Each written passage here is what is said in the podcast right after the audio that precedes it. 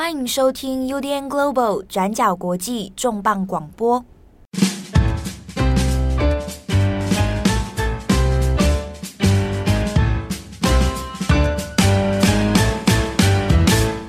Hello，大家好，欢迎收听 UDN Global 转角国际重磅广播。我是编辑七号，我是编辑惠仪。今天的重磅广播，我们要聊补充一下、哦、安倍枪击案的后续。那到八月份呢？安倍枪击事件已经经历了一个月啊，那在一个月以来，其实日本的警方还有媒体都有针对这个枪击案的后续，还有事前的动机、凶手的背景，那就做了非常多资料的爬梳。好，那这一起枪击案呢，其实后续造成的影响可以说是相当深远。那不只是说是一个前首相被人枪击身亡啊，他对于日本的政治。到现在哦，虽然都岸田都已经发布了第二次的内阁改造了，但还有很多的事情其实都从这个枪击案哦是有一些深刻的关联的。那今天的重磅广播，我们要帮大家把这个枪击案的来龙去脉，目前为止到底调查的细节是什么，我们帮大家做一个回溯跟整理。那另外呢，我们也要谈一下这一个凶手山上彻也。他的背景到底是什么样的一个人？那在陆陆续续出现的这些调查报道里面，怎么样去呈现凶手山上彻也？好，那我们这边呢，先来看一下当初七月八号这一个枪击事件，它的前因后果，它又是怎么样发生的？其实距离到现在也差不多已经一个月的时间了。那在七月八号日本当地时间的十一点三十分左右，安倍晋三他就在奈良市进行街头演讲。那因为两天后马上就是日本的国会选举，所以当时候安倍晋三也是非常积极的投入自民党在呃各地的选举造势。那当时候在奈良市的时候。安倍的演讲才大概进行了两分钟二十六秒左右，四十一岁的凶手山上彻也，他就拿着他自己自制的手枪朝安倍晋三开枪，整个过程大概只有十秒的时间。对，那警方的调查里面有针对这个十秒，有的有一些比较细节的讨论，比如说有看山上彻也从侧边的那个车道走出来，然后到开第一枪。中间这个过程大概隔了有九秒，那第一枪跟第二枪之间又隔了两秒多一点，大概有一些这种比较细节啦。那之所以会去分这么多细节的秒数，主要也是因为有在讨论说，到底当下那个维安人员他的反应是正确的，还是说真的有一点延迟啊？所以才会有这个秒数上的这个讨论。对，我们这边补充一下，刚刚七号讲的第一枪跟第二枪，身上彻也他用的是自己的自制手枪哦，所以第一枪在开出来的时候，保安人员没有办法马上回应，是因为第一枪的声音听起来有点像是呃烟火或者是轮胎爆胎的声音，所以没有办法分辨它到底是不是枪声，所以保安人员才有点就是在判断到底声音来源是哪里，然后又是什么。那是一直等到第二枪的时候才有办法判断。哦，那个是枪声，但是那个时候呢，开了两枪之后，安倍已经倒地了，凶手山上彻也也是马上被制服。不过，因为安倍中弹的位置是在他的右边的颈部还有左胸口，所以当下在倒地的时候，他已经是失去呼吸跟心跳。虽然呢，他是以最快的速度被送到医院里面，但是过程当中他的心肺功能已经停止。那也是在当天七月八号下午的五点零三分宣告不治。那过后呢，根据奈良县警方公布的结果，安倍的直接死亡原因就是因为左侧动脉严重损伤、失血过多而死亡。好，那在。事件之后，其实当然有针对各个细节哦，舆论啊，还有一些媒体啊，都有做很多种讨论。其中一个话题就在于说维安，我就刚我们前前面有讲到，到底维安人员的反应是及时的啊，还是说真的有一些错误跟误判啊？那或者是讲到也有人很多在猜测嘛，诶，为什么好像感觉维安人员并不多啊？他是前首相，可是安排的。警力啊，各方面呢，好像也没有特别的严密。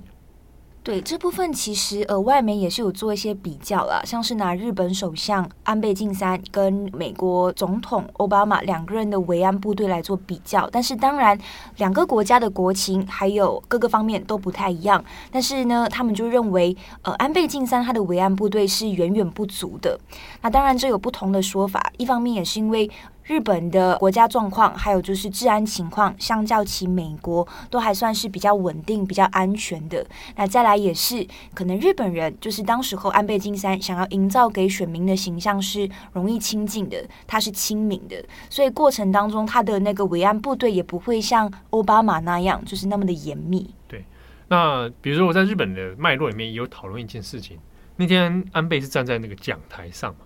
可是，如果你去看那个很多日本的那个选举造势，或者你有去过日本，应该会注意到那个选举宣传车，啊，他是站在车顶上的那种演讲啊。所以有人讨论说，如果那一天他其实是站在那个是宣传车的话，或许还没有那么容易被攻击中。啊，当然这也是一个假设的说法了。那只是那一天他所站的那个位置哦，第一是他离群众比较距离稍微比较近。那第二是它的站的是一个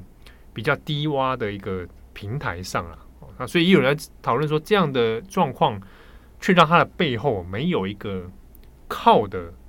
一个像是比如说墙壁也好，障碍物、建筑物或者一个缓冲区啦。对，你说的是对对对，它比如说它背后没有人嘛，然后背后或者也没有是呃障碍物啊或者什么之类的哦，背后就是空空的一大片，那似乎就。以事后诸葛来看，就觉得好像破绽很多了。对，再加上我们刚刚讲的，就是自制手枪，他在开第一枪的时候，其实声音听起来根本不像枪声，所以才也没有办法让保安人员及时去做呃判断。对，那这种这个说法，其实，在我们去看舆论，日本的舆论也有人在讨论，是说啊，呃，你听到这种声音，应该都会觉得异常，所以就应该马上反应哦。不过，就是网络上有这种正反不同意见的说法。那此外还有另外一个讨论是说，这个政治人物跟民众之间的距离哦。那在日本，因为就在安倍身上也之前也发生过，呃，先前在二零一九年的时候，在北海道，那有民众就是想要去陈抗，好要要去抗议，那安倍也是在外面演讲嘛，结果呢就呃民众有被请出去啊，被保安人员就是把他带开啊这样子。那这件事情有引发一些争议跟诉讼。啊，那后来是在今年二零二二年的三月，那他有做出一个判决。那判决里面呢，就有去强调了说，哎，这个毕竟是民众的这个言论自由啊，他要表达这个抗议的权利啊，所以警察警察其实是有一点执法是过当了。好，那有人在事后，在安倍这个枪击案之后，就说啊，他是不是当初那个北海道的事情啊，所以导致说这个维安就会变得比较。呃，没有办法来执行哦。那这两件事情其实没办法混为一谈啊。主要是，其实当初日北海道那个 case 里面，它它一个争议点是，它其实还没有很靠近安倍，它是有一点有一段距离的。但是因为它有标语，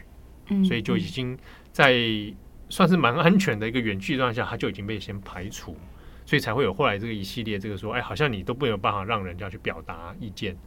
对啊，所以跟安倍后来的刺枪击案这件事情是不是有直接因果关系？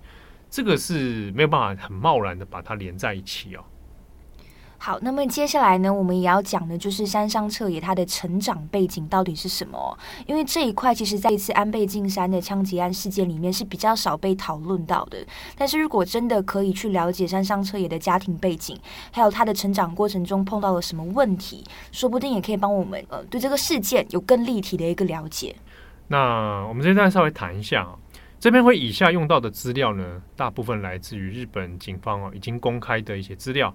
那在日本还有其他媒体啊，包括读卖新闻啊、朝日新闻、每日新闻哦。大概我会参考的是这三家，他们分别都有就凶手本人的一些背景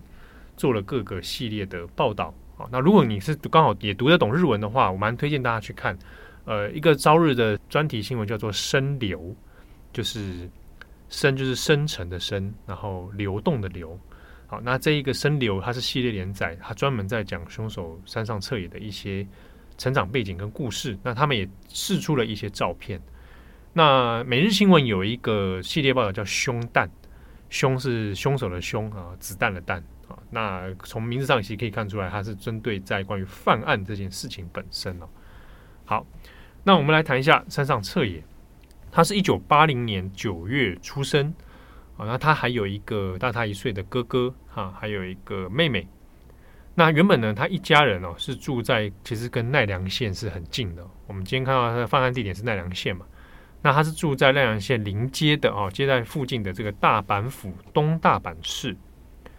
那山上彻也本人呢，他的童年家境其实是还不错的，可以算是优渥。他的爸爸呢是京大毕业的一个建筑工程师哦。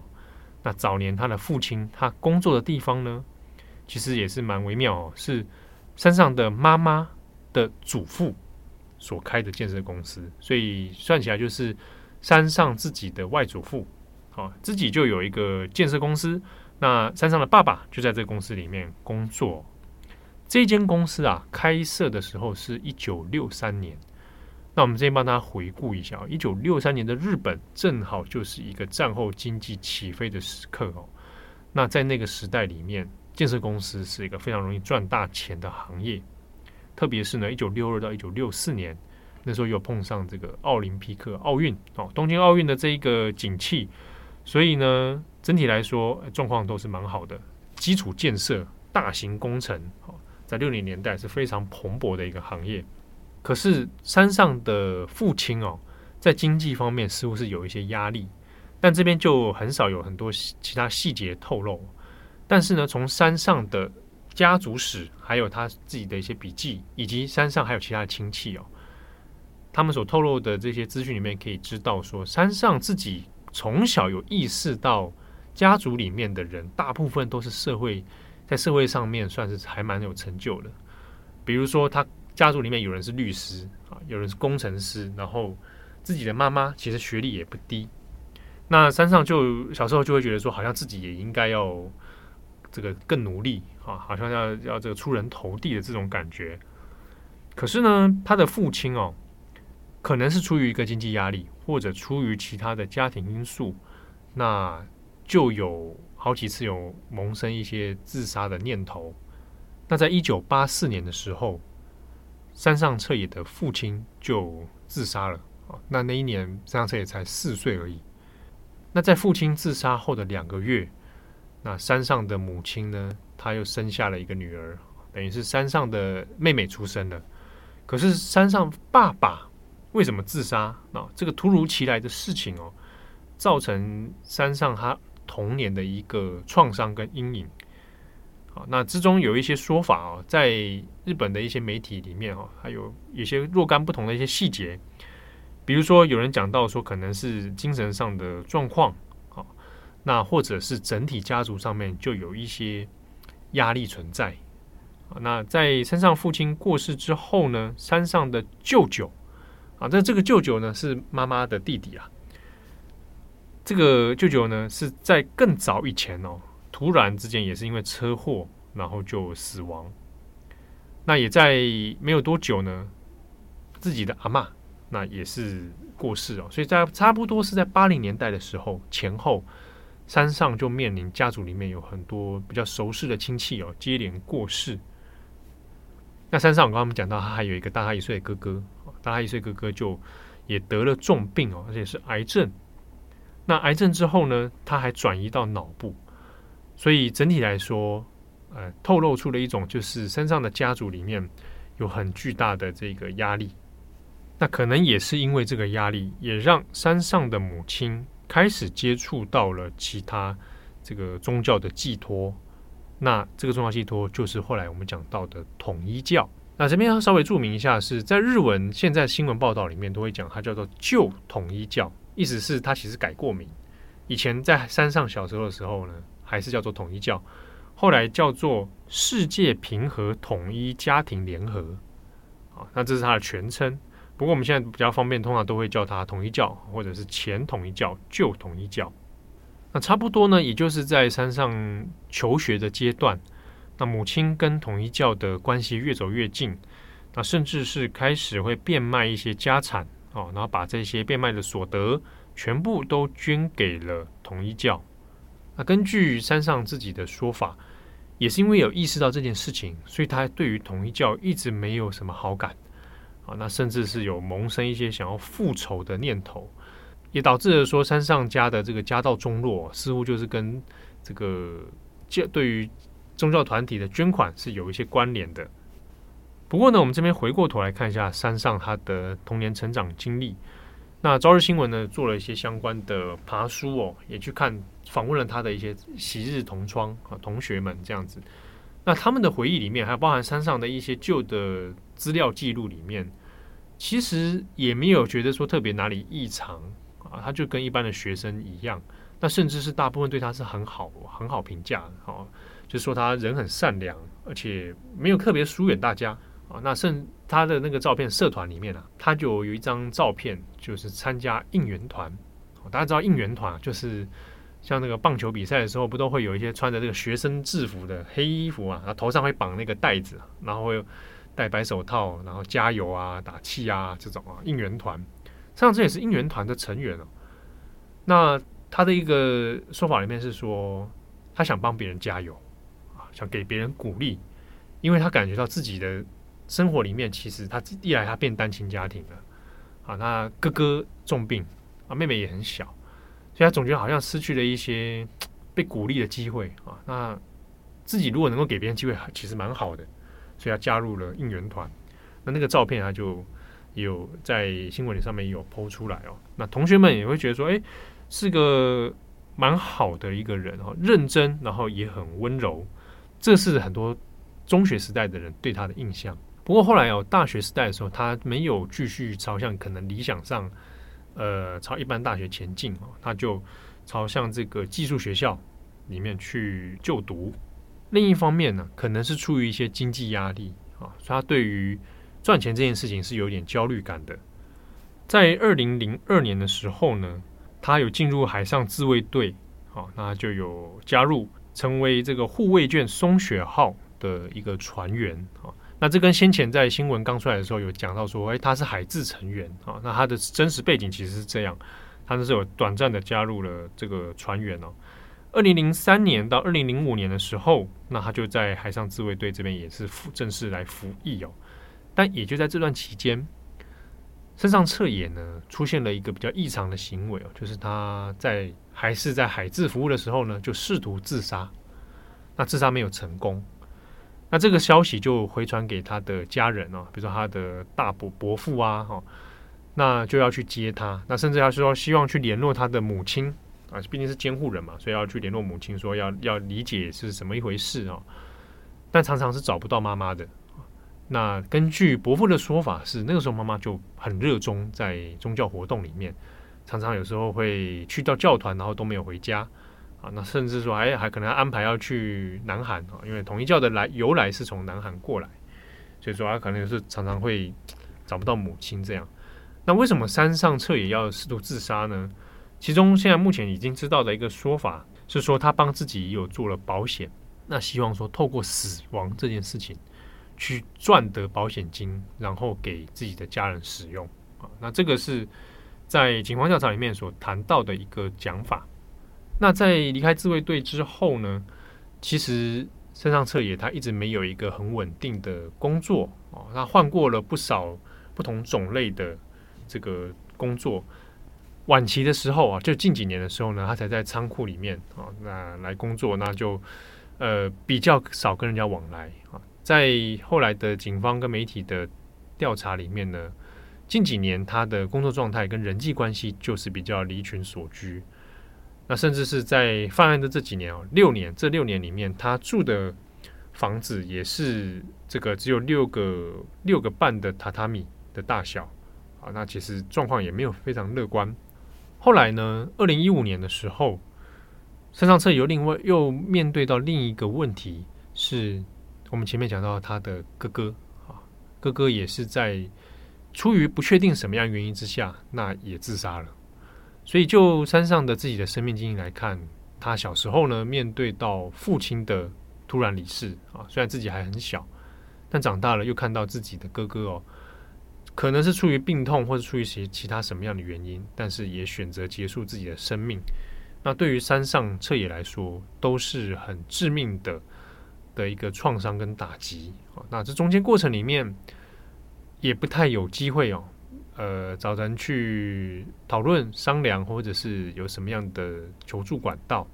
也许他本人可能也未必知道怎么样去做这些事情，但是呢，他在 Twitter 上面有时候常常会写一些他的想法啊，这个当然也是事后才查到的啦。事后你才就看到他的社群媒体上面其实有记录了不少他自己日常生活的一些想法。那从那些记录里面就可以看出来，他对于家庭的这个忧虑，然后甚至是对于同一教的怨恨埋怨。是很显然都写在他的网络上面的。那从山上自己的说法里面哦，包含他的社群媒体，有时候就会看见，比如说想要找人复仇啊，想要找人下手，那甚至结束自己的生命，这样的言辞呢，是不时会出现哦。那我们回过头来看一下，是为什么他又把目标放到前首相安倍晋三身上呢？其实根据后来的调查，还有山上自己的这个说法，多方印证之下，一开始啊，山上并没有真的特别要针对安倍晋三的。哦，他也不是出于任何政治上，比如说我我很不满安倍的施政，或者什么样比较政治具体的原因，也不是。起初呢，他想下手的目标其实还是统一教，那甚至的念头啊，动到说是不是可以去暗杀教主。那或者是说，哎，有教主的一些教团的干部来到台，来到日本之后，那找个机会去接近，那还试图啊，就是拿那个燃烧瓶哦，真的有在办大型活动的时候，他还在会场外面就是游游走，但是一直没有找到一个机会，好像很好的可以去下手。那山上的自己的说法是，似乎要针对教团的高层有点难度。那在这些困惑之下呢，偶然哦，看到了一支影片。那支影片啊，是二零二一年的九月，安倍晋三他在帮一个团体啊，宗教关联团体拍了一支影片。这个团体叫做天宙平和联合。那根据后来调查，其实他也是跟统一教是有关的一个组织。安倍在这一个团体的活动上面就有一个祝贺影片了。那就在二零二一年的九月。就放送出来。那在今年的春季左右，山上就看到了这支影片，那就想到说，欸、似乎哦可以把目标改成安倍晋三，因为他接近他的成功率似乎是比较高的。那他也没有做太多的设想，只是觉得安倍跟自民党看起来跟统一教是有蛮密切的关联。那我想找一个大人物来下手。那能够来平复他心中的一些仇恨。读卖新闻呢，在这边就也有做了一个报道哦，就讲到说，其实，在犯案事件之前，那山上彻也他有从冈山市这里哦寄了一封信给一个日本的那种写布洛克的哦布洛格的这个这个人。那这个布洛格呢，其实原本就是来就是在批评很多那种日本新兴宗教了，他常常会针对统一教来批评。那山上的这个封信里面就有说，这个安倍啊，本来不应该是敌人的，只是呢，安倍是在这个现实世界当中，他是有影响力的，而且是他是对统一教会他是赞助者之一，他也是赞同他的人，所以才选上了这个安倍晋三。那他是写的这个信里面呢，还有个附件，那个附件哦，就是山上的妈妈，哦，他有些捐献统一教的这个。现金的这些同意书，所以从七号刚刚讲的那一段，我们可以发现说，其实山上彻也他原本一开始就有犯案动机了，只不过是在一开始的时候，他不清楚他到底要找谁来下手。那这个部分呢，通过事后的调查，我们也可以发现，其实，在二零二一年的春季，山上彻也已经开始制作手枪了。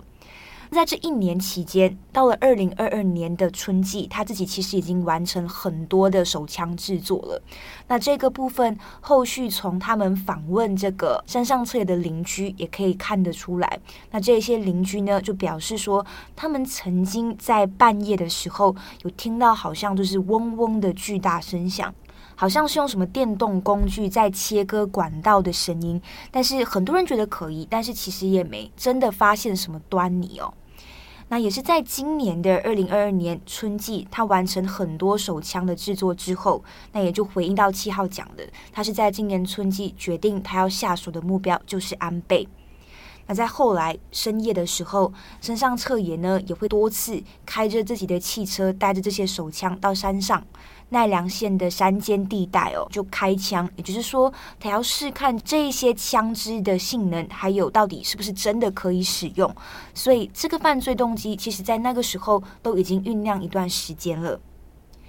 那也是在几个月后，七月七号，山上彻也呢，他就带着自己的自制枪支，在决定安倍是他要下手的对象之后，就带着枪支到了冈山。当时候，安倍是在冈山市准备进行演讲，但是这个演讲的空间是在一个室内的演讲厅里面，戒备是非常的森严，所以山上彻也就觉得说他没有机会下手。是到了隔一天七月八号，山上彻也发现说安倍会在户外，会在街头进行演讲，所以在当天早上。在安倍演讲的前一个小时半，山上彻也就已经带着他自己的这个自制手枪来到了现场，提前在这个地点进行了踩点哦。好，不过这边也留意一点是说，山上彻也他在犯案之前其实没有刑事的记案犯案记录啊，所以先前也有人认为说啊，那警方难道事前都不晓得有盯盯盯上这个人吗？或怎么？这但真的还是没有。啊，没有他很多特别的活动记录。那就像你刚刚讲的，他那个自枪那个过程，那就算那发出那些声音，一般的人可能也就觉得算了，好像也没什么怎么样。啊，对，所以他在之前呢是不太被警方所察觉的。好，那这边也补充一点是，呃，当山上彻也他的人生家道中落，然后面临到非常非常多的困难，加入自卫队，那后来也试图自杀嘛。这段期间，那其实也是安倍晋三他的政治生涯里面算是一路往上爬的时候。二零零一年，小泉纯一郎当首相，那那个时候就是也有把安倍晋三带上来。哦，那安倍就是以一个蛮年轻的一个青年政治家的一个姿态哦，那在日本政坛里面开始活跃。哦，但当然就是怎么样也没想到，两个完全可能看起来完全不相干的人，最后会在二零二二年的时候。因为一个统一教或者各方面很错综复杂的因素，而导致了这一场死亡的这个命运。啊，那如果我们往前再拉一点的话，也会发现说啊，的确多多少少跟这个统一教在日本的一些错综复杂的历史是有一些关联的。所以从刚刚七号讲的这个山上彻也的整个成长背景来看，我觉得这是一个蛮重要的补充。这一段针对山上彻也的家庭背景介绍，其实，在英文媒体或者是西方媒体里面，相对来说，可能也是我没看到，就是比较少谈到的一个部分。如果单单只是去谈说，呃，山上彻也的犯案动机是对宗教的怨恨的话，那其实可能就没有办法真的很全面的去了解这整个刺杀案的过程。那我们这边也补充一下，就是日经中文网，他们就访问了一个日本的犯罪学家，他叫做小宫幸夫。那他这边有讲了一段话，我觉得也非常的呃赞成，这边也分享给大家。他说，对宗教团体怀有怨恨的理由，很有可能只是山上彻也犯案的一个触发因素。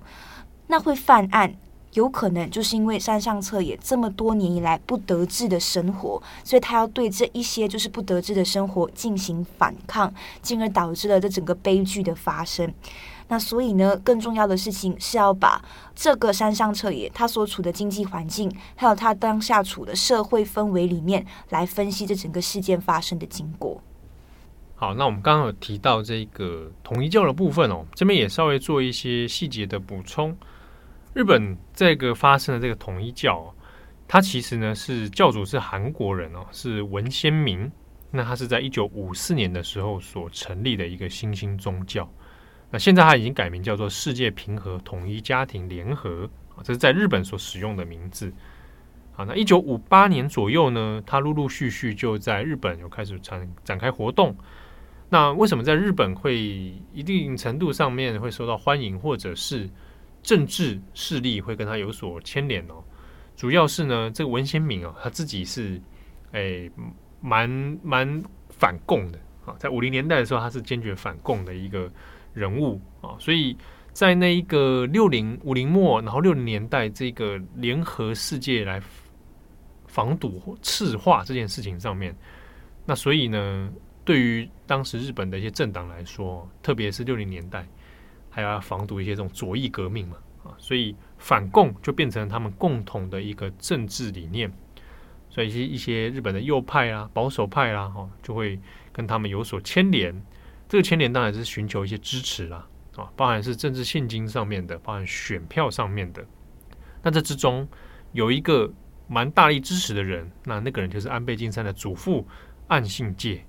啊，在岸信介的任内呢，这个。统一教就变成了合法的宗教。那一九六八年呢，成立了一个叫做国际圣共联合这样一个团体哦。那他的信徒其实到现在到现在日本的规模也不算太小，而且呢，跟自民党之间的政治人物有一些或深或浅的一些关系啊。那包含到这一次今年的这个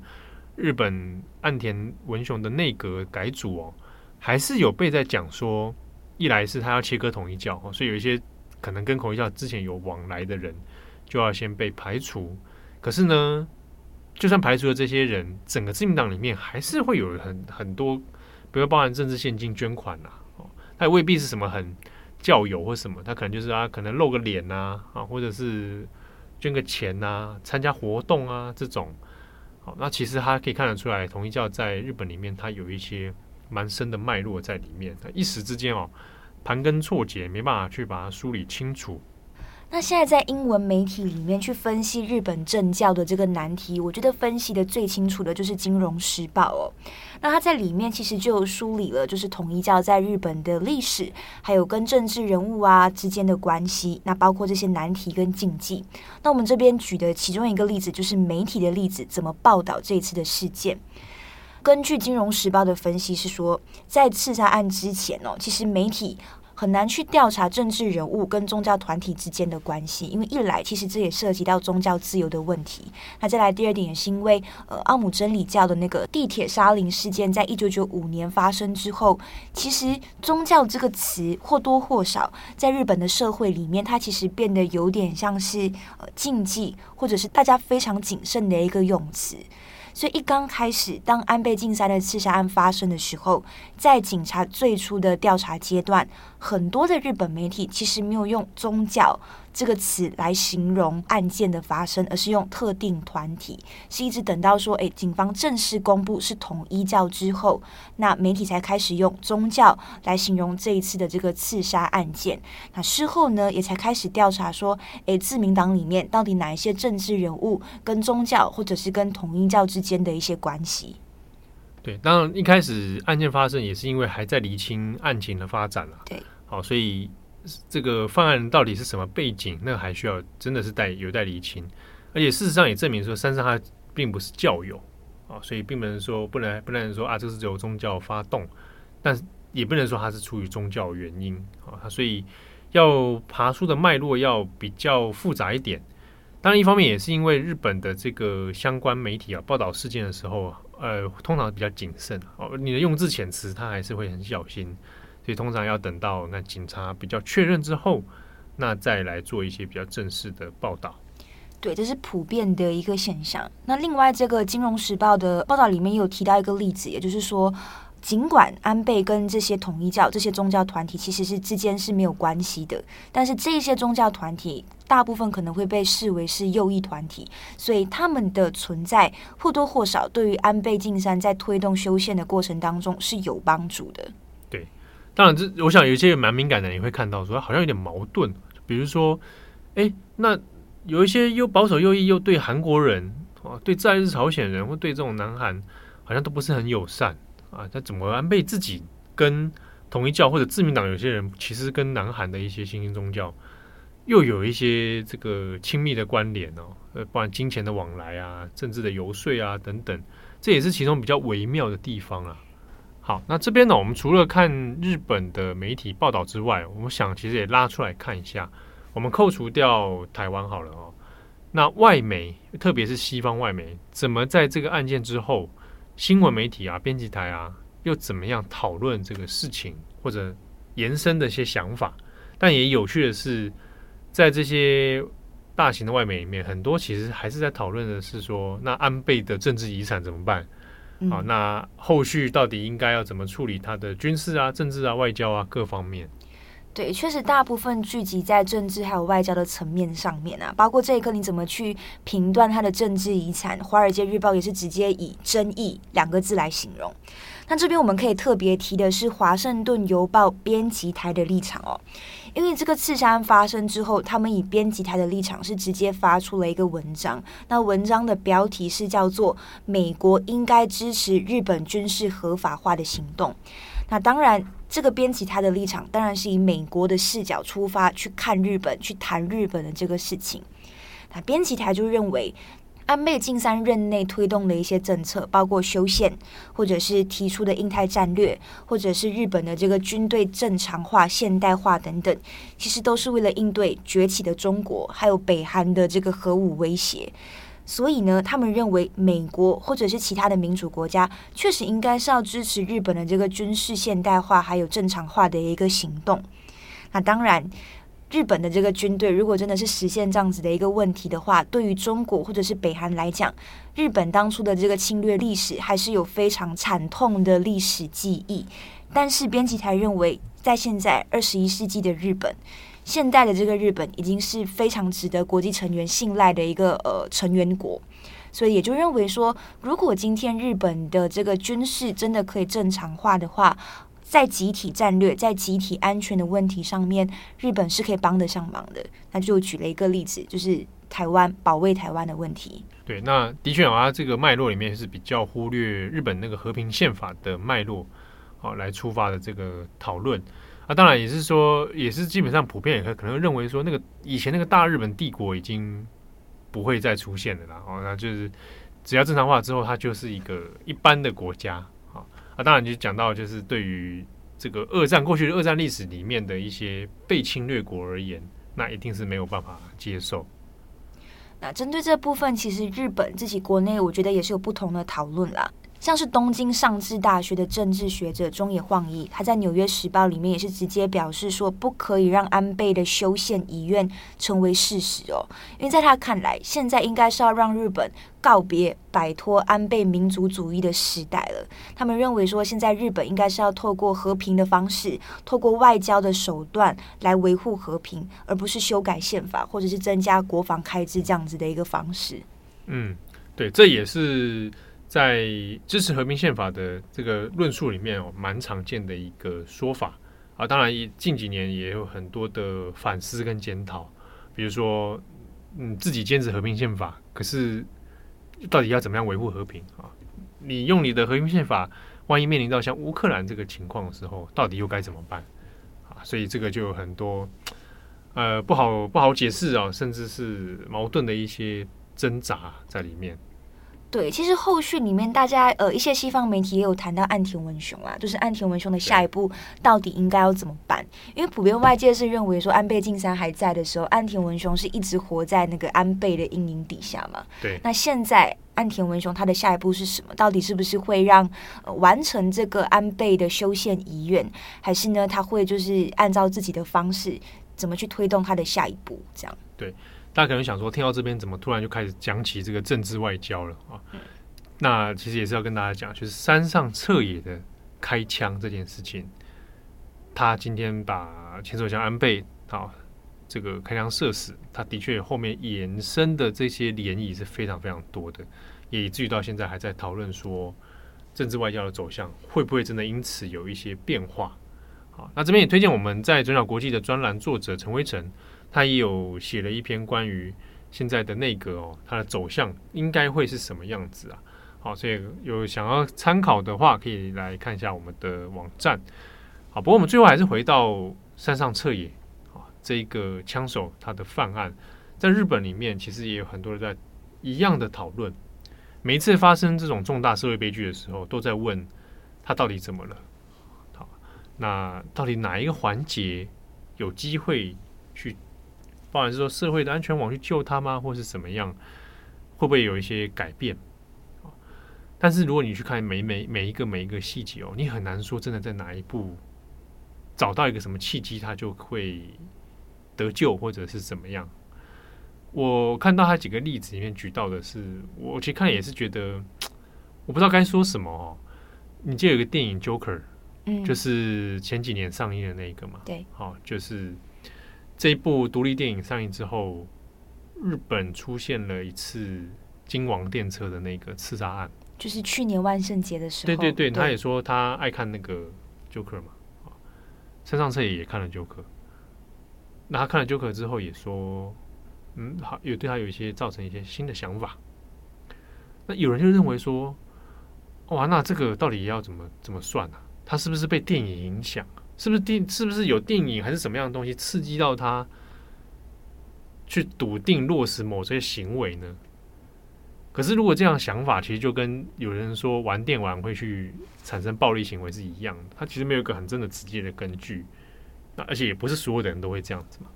对，我昨天在整理这一些新闻的时候，也是在想类似的问题。就是我们看金王线这件事情，或者是山上彻也这些事情，他们凶手背后他们的成长背景到底是什么？那每次当类似的事件、随机的这些事件发生的时候，我们都会想说啊，那枪械管制就是这是山上彻也的事情嘛？那去年金王线的时候，就会在想说，那合法扮装是不是要有一定的限制？你是不是在进入公共场合的时候，你就不可以再扮，你就不可以再有任何的装扮等等，类似这样子的一个讨论，或者是是不是应该要加强法律？不是说这一些讨论不重要。但我一直在想的一个问题是，到底更长远、更加治本的方式是什么？因为我们现在在讨论的这一些法律问题，我们希望的是一个有效率的答案。我要马上解决现在的问题，对对对。但是这个问题现在会造成不是不是当下造成的，是一个长远的，它是一个很长远的，而且甚至是很浮动的。对，究竟我们的社会安全网到底怎么可以去接住这一些人？对，而且。我讲起来其实是蛮困难的哦。第一个是你怎么知道要接住谁？哦，就就身上的案例里面，他他也蛮长一段时间看起来跟一般人其实没有什么太大的差别嘛。再是谁要被选定，可能是哦他需要帮忙或者怎么样的时候，某种程度还会有一点怕会落入某种标签。哦，你人生看起来不太顺遂哦，所以你需要被帮助哦，或者意思是说。你可能是犯罪的人，会犯罪的，你是犯罪预备军，哦，就是怕也会有这种标签出现。每一次发生类似案件的时候，日本社会也是在想啊，到底怎么办？有可能这可能预防吗？那先前我们看到那个大阪那个身心诊所的事情，嗯，他也看了医生了，可是在他身上没有发生很好的效果。好，那他最后采取了比较极端的作为。那这上次也。的这个报道出来之后，其实我有看到当日本的一些心理师有讲哦，就说啊，如果他在哪一个环节真的有找人去商量的话，说不定真的会改变。当然，这都是可能性啊。我们就是人生的发展里面，真的是说不定一个转角、一个瞬间，你的选择会不一样。但到底要怎么样去，嗯，防范或者到底怎样去改变这些人？说真的，就是。呃，现有的人能尽可能的去做，让大家有更有机会去选择了。比如说，包含说，哎，当你遇到困难的时候，你有一个管道，知道谁可以帮你，对啊。因为我在看山上的这些经历之后，我我会回想起过去的交友经历里面，有看过一些人是，呃，后来跟我们渐渐行渐远啊，他可能本身是有一些状况，可是他却有很强烈的被抛弃感。你们为什么没有人来救我？你们为什么没有帮我？你们每一个都好像社会知识分子，你们没有来帮我。那我有时候会想到，想起这一个曾经来往过的友人，嗯，他就后来从我们的教育圈当中就消失了。可是我一直在想，那如果今天出事了，是不是也也是这个中间那个环节，在某个瞬间他没有没有扣上，或者是怎么样？可是对于其他周边来讲，我我没有害你啊，我懂你意思。我也曾经试图去帮助过你，可是我们似乎没有真的真的把那个环节，对，把它扣上，那很难讲。说真的，我觉得虽然这样子讲很虚幻，但有时候不是会说，可能一个瞬间，会激起恨意，可能就是某个人突然一时的一些不当的言论或者是什么，对啊，对啊，对啊。但有时候也有可能那一个瞬间，你讲了一个有善意的话，对，你也可能可以化解，真的可以化解很多事情哦，或者稍微想一想。对，说明很多事情会会不一样。对，没有没有必要采取到很极端的一个的一个行为哦。好，那在日本讨论当然也有很多，而且更难解的是，像以前那个少年 A 事件，其实是让他们更困惑的是，一个